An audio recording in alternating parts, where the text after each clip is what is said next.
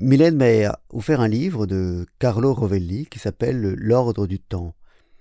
Et il est écrit dans ce livre qu'il existe une distance minimale, ce qu'on appelle euh, la longueur de Planck, comme il existe un, temps minimal, un laps de temps minimal qu'on appelle le temps de Planck.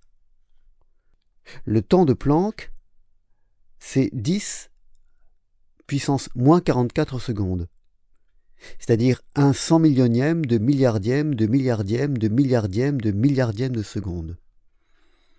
C'est un laps très court.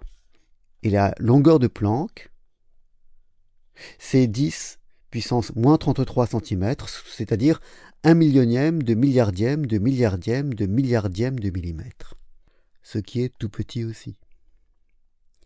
Et au sein de ce laps de temps, comme au sein de ce de cette longueur minimale, on, ne peut rien diviser.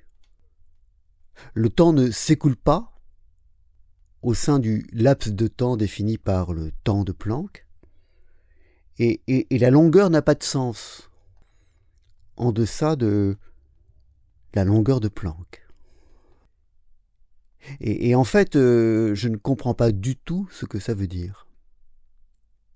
Mais je suis totalement émerveillé que qu'on ait pu découvrir ça avec nos, sens euh, grossiers. Qu'on ait pu découvrir que, à des échelles si, si extraordinairement éloignées de nos sens, on, ait pu faire cette découverte-là, me laisse ahuri et, et émerveillé. Vive Planck et bonne journée.